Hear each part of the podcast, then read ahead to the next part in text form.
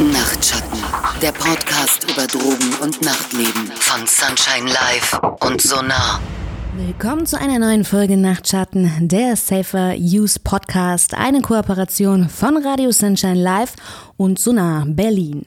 Ja, mein Name ist Jessie und ich, ich habe heute das Vergnügen, ähm, euch durch eine neue, wie ich sehr finde, spannende und wichtige Folge führen zu dürfen, denn wir widmen uns heute den Drogennotfällen. Also wie handle, wie reagiere ich möglichst kompetent, wenn ich einer Person begegne, die unter Einfluss von Substanzen steht und der es aufgrund dessen eben körperlich oder auch psychisch nicht so gut geht. Und dafür habe ich mir natürlich auch heute wieder kompetente Gäste geholt. Ich habe habe Sarah äh, zu Gast. Sarah ist ausgebildete Rettungssanitäterin und sie hat beim Deutschen Roten Kreuz als auch bei der Feuerwehr gearbeitet und zudem ist sie Türsteherin in einschlägigen Berliner Clubs im Osten der Stadt. Ja, eine Mischung, die ich ganz spannend finde, zu der ich auch gleich noch zu sprechen komme. Außerdem freue ich mich, dass auch wieder Rüdiger hier ist. Er ist ja Teil des Sonar Berlin Projekts. Ja, und ich würde sagen, wir fangen direkt mit Sarah an. Ich hatte ja im Vorfeld schon erwähnt, du bist ausgebildete Rettungssanitäterin und hast auch beim Deutschen Roten Kreuz gearbeitet und bei der Feuerwehr, bist aber auch Türsteherin. Und das ist ja so eine ganz spannende Kombination. Ich frage mich, wie oft sich deine Einsatzbereiche da vielleicht auch vermischt haben. Ähm, bist du manchmal als Türsteherin gebucht worden und warst dann am Ende als Rettungssanitäterin im Einsatz? Ich glaube tatsächlich, ähm, dass die Kombination immer auch zusammen auftritt. Also die Arbeit als Türsteherin und ähm, tatsächlich auch als Sanitäterin beziehungsweise Erste Hilfe bei ähm, Notfällen im Nachtleben. Trotzdem bin ich aber auch in einem Laden zum Beispiel nur Rettungssanitäterin ähm, und arbeite eng mit der Tür zusammen, die ich natürlich auch gut kenne, aber nicht, bin nicht direkt als Türsteherin da, sondern nur als Sanitäterin. Mhm. Vielleicht kannst du mir auch ähm, gleich eine Frage beantworten, wenn du an der Tür arbeitest oder überhaupt im Club-Kontext. Ist es denn dann wirklich so, dass jeden Abend, dass man jeden Abend so einen Fall hat, wo äh, Drogen ein Thema sind? Und ich meine mit Drogen auch Alkohol. Ich würde sagen, dass Drogen und ähm, natürlich auch Alkohol immer ein Thema sind, heißt aber nicht, dass es immer Notfälle gibt. Also es kommt auch immer so ein bisschen drauf an, ähm, zum Beispiel, was für ein Tag gerade ist. Also die Veranstaltungen gehen ja zum Teil sehr lange, also sagen wir mal von Freitag bis Montag. Ähm, das kann schon mal heißen, dass Freitagnachts, ähm, was jetzt Notfälle angeht, zum Beispiel gar nichts los ist und sich das dann auf den Sonntag zentriert, wenn eben auch Personen schon etwas länger da sind. Ah, das finde ich auch sehr spannend. Ich habe mich jetzt ja auch gefragt, was ist denn eigentlich ein Drogennotfall? Und ich würde das jetzt so definieren, dass ein Drogennotfall immer dann vorliegt, wenn eine Person durch Drogenkonsum in eine psychische oder körperliche Notsituation gerät. Ähm, Rüdiger, würdest du sagen, das, das habe ich mir da schön zusammengeschrieben, ja? Ja, also wir ähm, definieren das eigentlich genauso. Bei uns kommt eben noch dazu, dass die Person aktiv Unterstützung braucht von außen. Ne? Ähm, also, äh, dass sie hilflos irgendwie ist und bei der Bewältigung dieses Zustands irgendwie Hilfe benötigt. Ach so, du würdest es also so definieren, dass die Person auch einverstanden sein muss, dass oder der Hilfe zustimmen muss, weil ey, ich habe in meinem Fe in meinem Feieralltag, wollte ich jetzt schon sagen, äh, Festivals oder so auch Leute erlebt, wo ich der Meinung war, ihr bräuchtet Unterstützung und ich die auch angeboten habe, ähm, aber die dann gesagt haben, nee, ich möchte keine Hilfe und, ja, äh, dann, dann, ist das natürlich so, also wenn die Person bei Bewusstsein ist, dann spreche ich natürlich mit ihr darüber, was sie möchte und was sie braucht und so weiter. Äh, wenn die Person bewusstlos ist oder tatsächlich so intoxikiert, dass sie wirklich nicht selbst entscheiden kann, dann sieht das natürlich anders aus. Da muss ich entscheiden. Ne? Und ich mhm. muss das immer auch abschätzen, was angezeigt ist. Mhm. Von dem möchte ich auch später noch wissen, wie da die richtige Vorgehensweise ist. Denn im Rahmen von eurem Sonarpräventionsprojekt ist es ja auch so, dass ihr Drogen-Notfalltrainings anbietet. Wie groß ist da die Nachfrage? Und ich frage mich auch, wer macht denn da so mit? Also unsere Trainings richten sich ja generell an alle, viel auch an Staff, ähm, aber auch an PartygängerInnen, ja, jeder Couleur sozusagen. Äh, und tatsächlich ist es eher so das Rennerthema bei uns. Also wenn wir normalerweise jetzt ähm, Clubpersonal fragen oder Management, ähm, was wird denn so gewünscht an Inhalten, dann taucht das immer sehr weit oben in der Liste auf und das ist insofern immer so eine Art von Basic. Jetzt haben ja die HörerInnen äh, da draußen auch die Möglichkeit, ähm, auch deutschlandweit mitzumachen. Denn aufgrund von Corona bietet ihr die Schulung ja auch online an. Wo finde ich denn jetzt, wenn ich äh, den Podcast gerade höre und mir denke, okay, da möchte ich mich weiterbilden, ähm, ist, kannst du da schon Daten kommunizieren beziehungsweise wo finde ich denn immer die aktuellen Daten? Nee, Daten gerade nicht, weil wir jetzt so in dem äh, Weihnachts-Jahresübergangsloch äh, sind. Ähm, es wird auf jeden Fall sich jetzt noch bis zum Frühjahr Frühjahr hinziehen, dass wir auch verstärkt Online-Trainings anbieten und am besten auf der Facebook- oder Instagram-Seite gucken. Mhm. Sarah, ist es denn auch in deiner Ausbildung als Rettungssanitäterin ein Thema gewesen? Gibt es da so eine, ähm, ich weiß nicht, so eine spezielle Ausbildungseinheit, die da heißt Drogennotfälle? Ich würde sagen, Drogennotfälle äh, speziell nicht. Ähm, die Einheit heißt dann Intoxikationen. Oh. Genau, also eher so ein bisschen allgemeiner gefasst, äh, was so ein bisschen fehlt, beziehungsweise ich hoffe, ich sage das jetzt richtig, sei auch schon ein bisschen her, dass ich die Ausbildung gemacht habe. Ähm, aber genauso im Nachtleben, das wird tatsächlich gar nicht mal so thematisiert. Also, sondern es geht dann eben um Intoxikation, Gifte oder auch Opioide und so weiter schon. Ähm, aber jetzt das Nachtleben und wie da sozusagen Drogen konsumiert werden, da kann ich mich tatsächlich gar nicht so dran erinnern, dass das Thema war. Wie ist es oder wie sieht es oder sah es bei deiner Arbeit aus, als du als Rettungssanitäterin in Berlin eigentlich gearbeitet hast? Ich finde Berlin, man muss das immer noch mal dazu fragen, denn ein Arbeitsalltag von einem Rettungssanitäter in Ingolstadt sieht sicherlich anders aus als der eines Rettungssanitäters in Berlin. Ähm, sind Drogennotfälle da ein großes Thema? Ähm, ich würde sagen, es kommt total drauf an, in welchem Bezirk man tatsächlich auch fährt. Also Friedrichshain-Kreuzberg ganz vorne mit dabei. Genau, ja? also ich bin äh, in Wilmersdorf und Charlottenburg unterwegs gewesen. Also ja. natürlich auch manchmal in andere Gegenden äh, gefahren, aber das waren hauptsächlich, also die Wachen waren dort. Das heißt, ähm, das ist sicherlich nochmal ein anderes Thema als dann im Osten beispielsweise, wo ja auch das Nachtleben hauptsächlich stattfindet.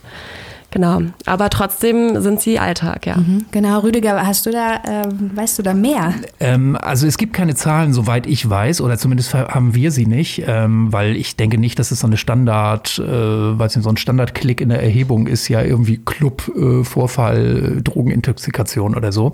Aber ähm, mein Eindruck ist, im Vergleich kommt es eigentlich relativ selten vor, dass man Rettungswagen nehmen muss, äh, gegenüber anderen Lokalitäten, wo gefeiert wird oder Riesenbesäufnisfesten oder irgendwie sowas. Ja, also mhm. das, es gibt so interessante Auswertungen zum Beispiel von der äh, Zürcher Street Parade gegenüber dem Oktoberfest und dann sieht man also, äh, die Anzahl der Einsätze, Einsätze da ist natürlich deutlich höher auf dem Oktoberfest zum Beispiel, wo viel Alkohol konsumiert naja, wird. Naja, oder auf Mallorca, deshalb habe ich ja gesagt, für Drogennotfälle zählt für mich ganz klar, das ist vielleicht auch eine Definitionsfrage, aber für mich ist ein Drogennotfall auf jeden Fall auch, wenn jemand eine Alkoholvergiftung hat. Nur weil Alkohol jetzt äh, legal zu erwerben ist, macht das es für mich nicht weniger zu einem Drogennotfall. Ne? Ähm, jetzt, Rüdiger, ich weiß nicht, ob es da Zahlen gibt, aber so im Club- und Festival-Kontext, wie viele Drogennotfälle, dass man jetzt sagt, kein Festival kommt ohne einen Drogennotfall aus, oder? Also ganz, ganz, also das, äh, glaube ich, kann man schon sagen. Äh, wenn es jetzt ein größeres Festival ist, dann kommt das natürlich immer wieder vor, dass Leute sich überdosieren. Ist jetzt auch wieder so eine Frage. Ähm, also ich bin ja, wenn ich mal so aus Eclipse-Sicht oder der, ähm, der Projekte spreche, die so Psycare-Einsätze machen, dann sind wir ja ähm, grundsätzlich Anlaufstelle für Leute, denen es schlecht geht. So, ähm, wir sind nicht die Rettungssannis, das ist dann nochmal was anderes. Ja, aber natürlich, je größer das Festival ist, desto mehr kommt beides vor. Und ähm, ja, also vielleicht erstmal soweit. Genau, und auch, ähm, wenn du, Sarah, jetzt schon gesagt hast, Drogennotfälle sind jetzt nicht unbedingt immer im Alltag ich natürlich in meinem Alltag sind Drogennotfälle auch kein Thema. Aber der Suchtbericht, der jetzt rausgekommen ist, der hat schon ergeben, dass die Zahl der Drogentote um 13 Prozent gestiegen ist. Im ersten Halbjahr 2020 sind in Deutschland 662 Menschen durch Drogen gestorben. Ähm, Rüdiger, du hast im Vorfeld schon gesagt, da muss man so ein bisschen relativieren. Ne? Ja, also es handelt sich ja um die Zählung von äh, Leuten, die irgendwie im Zusammenhang mit dem Konsum illegalisierter Substanzen gestorben sind. Das ist ja immer noch so ein Tabuthema. Das fällt bestimmt oftmals auch durchs Raster sozusagen, weil man gar nicht erkennt, dass hier irgendwie illegale Substanzen auch mit konsumiert wurden oder so. Ähm, das ist insofern ein bisschen schwierige Zahl, so die auch nicht repräsentativ ist für das Gesamtbild. Ähm, aber was man halt deutlich machen kann, ist nochmal, der Trend geht wirklich nach oben und auf den Trend kann man sich schon ziemlich gut verlassen, weil die Zählung ja immer die gleiche ist. Also ähm, tatsächlich gibt es da auch für einige, für The einige Theorien, die Drogenwagen immer stärker, das Angebot wird größer und so weiter. Äh, insofern ja, also an dem Trend wird was dran sein. Genau, und genau deshalb wollen wir eben heute über Drogennotfälle informieren, damit die Leute da draußen auch wissen, wie sie sich eventuell im Notfall richtig zu verhalten haben. Es ist ganz wichtig, das sagen wir jetzt auch nochmal an dieser Stelle, dass auch dieser Podcast natürlich einen Erste-Hilfe-Kurs nicht ersetzt. Trotzdem wollen wir so ein paar Szenarien immer durchspielen. Ähm, Sarah, was mache ich denn, wenn ich auf eine Person treffe, die wirkt angespannt, ängstlich, tendenziell vielleicht auch panisch? Wie gehe ich da richtig vor?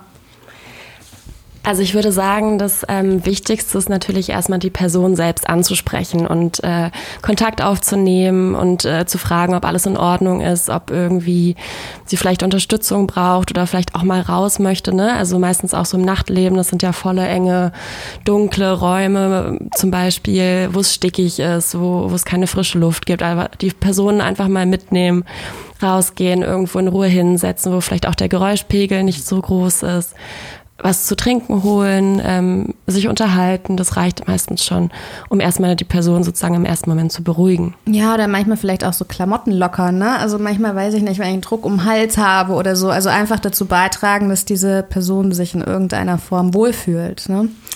Da musst du dann das Lederhalsband nochmal um den Hals ein bisschen lockern. Das kann auch sein. Das kommt jetzt natürlich auch stark auf die Location an. Ähm, Aber ich wollte nochmal sagen, das ist ja? natürlich jetzt ähm, so ein Notfall. Ich denke mal, wenn man Kontakt aufnehmen kann, dann ist es erstmal natürlich super, ne? Ähm, weil das ist natürlich auch die einfachste Möglichkeit, dann auch selber so zusammen zu entscheiden, ja, Vorschläge zu machen und zu gucken, wie entscheidet sich die Person.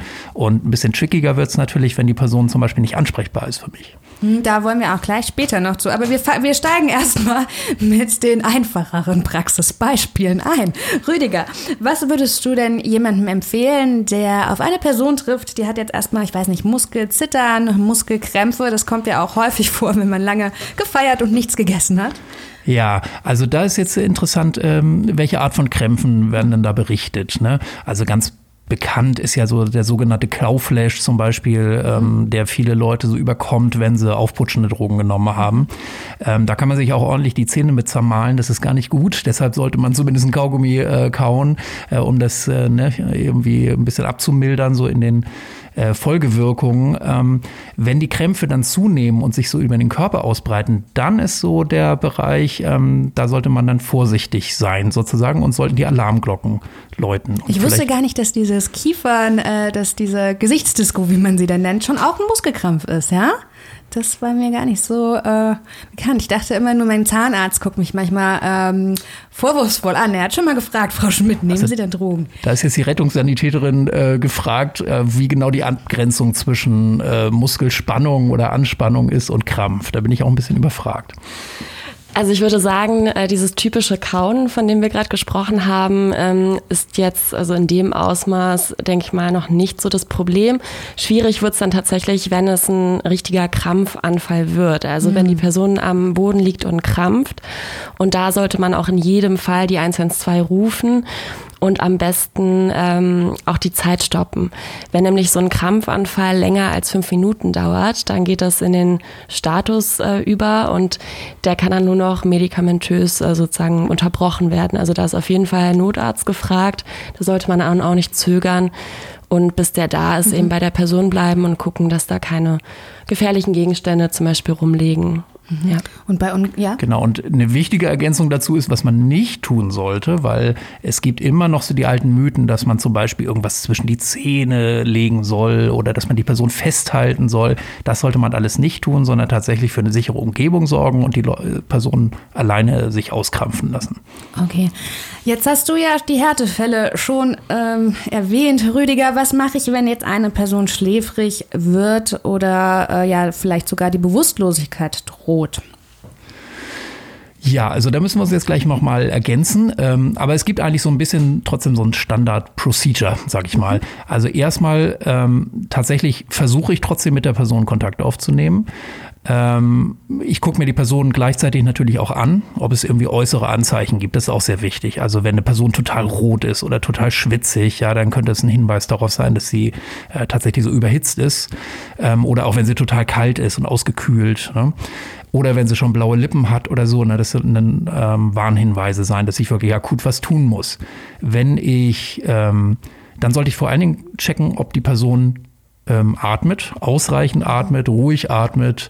Ähm, ja, und wenn ich das äh, Gefühl habe, okay, hier ist erstmal jetzt ähm, Atmung und so weiter okay, die Person ist vielleicht sehr schläfrig oder schon eingeschlafen oder so, ähm, und ich mache mir trotzdem Sorgen, zum Beispiel, weil ähm, die Person ein bisschen komisch aussieht oder im Club ist es ja auch üblich, dass eine Person nicht schlafen gelassen wird, kannst du ja gleich nochmal sagen, ähm, dann versuche ich eben die Person aufzuwecken. Wie mache ich das als erstes? Also da gibt es auch ganz wilde Theorien, ähm, sofort Schmerzreiz setzen und so. Also erstmal fange ich an, die Person berühre ich erstmal leicht, ja, und rüttle ein bisschen. Und ja, jetzt kannst du vielleicht übernehmen und die etwas, äh, was mache ich dann, wenn die Person da nicht reagiert, übernehmen. Genau, also ähm, wenn die Person bewusstlos ist und ähm, so wie Rüdiger gerade meinte, eben nicht an so Schulterrütteln oder sowas reagiert, ähm, setze ich tatsächlich auch einen Schmerzreiz. Das ist nämlich ähm, sozusagen die Methode, die mir einfach am schnellsten die Informationen gibt, die ich brauche über den Zustand. Und zwar, ich sag mal, wie bewusstlos die Person oder wie tief sie in dieser Bewusstlosigkeit ist. Kann ich das als Laie auch einen Schmerzreiz setzen? Ja, auf jeden Fall. Ähm, also man kann anfangen, zum Beispiel erstmal ins Ohrläppchen zu kneifen oder den Arm zu zwicken. Also erstmal so, ich sag mal, noch ein bisschen harmlosere Dinge mhm. zu probieren. Ähm, was ich häufig mache, ist das Brustbein ähm, reiben. Also da, wenn man da so einen dollen Schmerzreiz gibt, das ist wirklich äh, sehr schmerzhaft und zieht auch die meisten Personen oder holt die auch wieder zurück. Ähm, wenn das nicht funktioniert, dann ist das auf jeden Fall ein klares Indiz dafür, dass hier ein Notarzt ran muss. Ähm, weil das sollte man auch nicht bei einer, ähm, bei Bewusstsein ja, genau, bei einer Person machen, die halt bei Bewusstsein ist, weil das wirklich echt weh tut. Genau, das ist so der Schmerzreiz, äh, den ich als letztes noch setze, wenn ich wirklich wissen will, wie kritisch sozusagen auch ein Zustand vielleicht ist. Mhm. Und die Atmung habt ihr ja eben schon angesprochen. Gibt es auch einmal einen Unterschied, wenn er nicht regelmäßig atmet, also hyperventiliert zum Beispiel, und was ist, wenn die Person gar nicht atmet? Ne? Dann habe ich wahrscheinlich auch nur noch begrenzt Zeit, einen Notarzt zu rufen, oder? Genau, also da muss man jetzt natürlich unterscheiden. Also eine Hyperventilation ähm, da kann man natürlich anfangen, auch hier wieder die Person aus der Situation erstmal rauszuholen, ne, mit der irgendwo alleine hinzugehen, wo Ruhe ist, beruhigend äh, drauf einzureden und vielleicht auch vorzuatmen, ganz ruhig. Ähm, hier kann man aber auch ohne Probleme tatsächlich die Rettungssanitäter dazu holen. Also das ist auf jeden Fall auch eine Situation, ähm, die zu so einem Notfall zählen kann. Mhm ähm, wenn eine Person nicht mehr regelmäßig atmet oder, also das nennt man zum Beispiel auch Atemdepression, wenn also die Atmung, die Atmungsfrequenz langsamer ist oder auch das Atemzugsvolumen halt niedriger, ähm, ist das genauso ein Notfall. Also äh, kann man vielleicht auch nochmal den Puls fühlen, wie der halt äh, ist, aber ist genauso ein Notfall. Und wenn keine Atmung mehr da ist, dann sollte man tatsächlich auch anfangen mit einer Reanimation. Weil ich mich auch oft frage, ob die Leute, die jetzt beim Feiern sind und denen es vielleicht erstmal so gar nicht schlecht geht, aber die trotzdem eine unregelmäßige Atmung haben. Ich habe das schon häufiger erlebt. Also, dass die das selbst nicht als Problem sehen, äh, muss man dann trotzdem ein Auge drauf haben, weil es schon ein Zeichen dafür ist, dass es kritisch werden könnte. Wie würdest du das bewerten, Rüdiger? Also alles, was an mir ungewöhnlich ist, ja, ähm, da sollte ich natürlich darauf reagieren. Und äh, gerade bei aufputschenden ähm, Drogen und in Verbindung mit der besten Party der Welt, die gerade läuft, da ist natürlich die Versuchung groß, das auch zu übergehen, ganz klar, und ohne Pause immer weiterzumachen. Aber deshalb ist es so wichtig, auch zwischendurch einfach mal chillen zu gehen, nach draußen zu gehen oder irgendwie an einen Ort, der jetzt eben nicht ganz so überhitzt ist, zum Beispiel, und äh, wo ich mal Luft schnappen kann, um da kann ich das natürlich viel besser dann nochmal checken. So mhm. habe ich wirklich ein Problem oder geht das dann relativ schnell wieder einzufangen?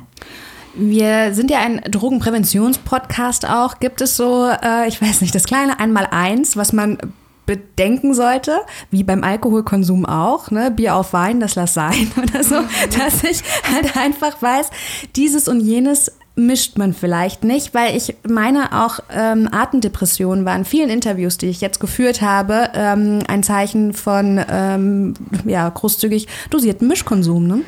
Also äh, Mischkonsum ist ein super komplexes Thema und da sollten wir jeweils nochmal drauf eingehen, wenn wir über Substanzen, bestimmte Substanzen und deren gefährlichste Situ ähm, Kombinationen sprechen, denke ich.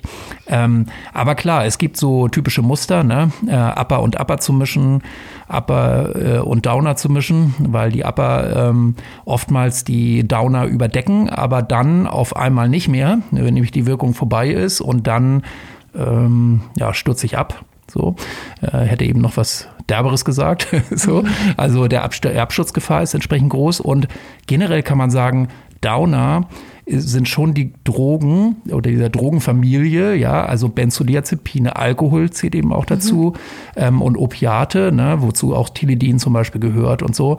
Ähm, das sind die Drogen, die so generell für die meisten Todesfälle eigentlich verantwortlich sind, weil sie eben auf die Atmung schlagen können. Mhm.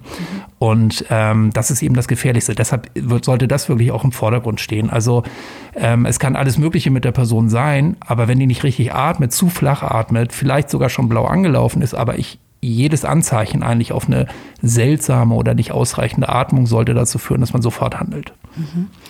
Ähm, wir sind schon fast wieder am Ende des Podcasts angelangt. Ne? Die Zeit vergeht immer so schnell, wenn man so viele Informationen bekommt. Äh, ein paar Fragen habe ich trotzdem noch. Wie zum Beispiel rufe ich dann den äh, Drogennotdienst richtig? Also, also gibt es weiß ich nicht, ich möchte ja zum Beispiel nicht, dass jemand rechtliche Konsequenzen vielleicht auch tragen muss. Ich will dem was Gutes tun und danach hat er, ich weiß nicht, ein Gerichtsverfahren wegen Drogen. Gibt, gibt es sowas oder ist das jetzt vielleicht auch also das ist tatsächlich ein ähm, sehr, sehr spannendes Thema, worüber wir auch schon so ein bisschen diskutiert haben hier. Ähm, also zum Thema 112 rufen, darum geht's ja sozusagen. Ähm, wird kontrovers diskutiert und da herrscht aber so die allgemeine Meinung im Nachtleben. Also so habe ich das auch immer von der Abendleitung oder wie auch immer erlebt, dass man praktisch am Telefon nicht erwähnt, dass Substanzen im Spiel sind.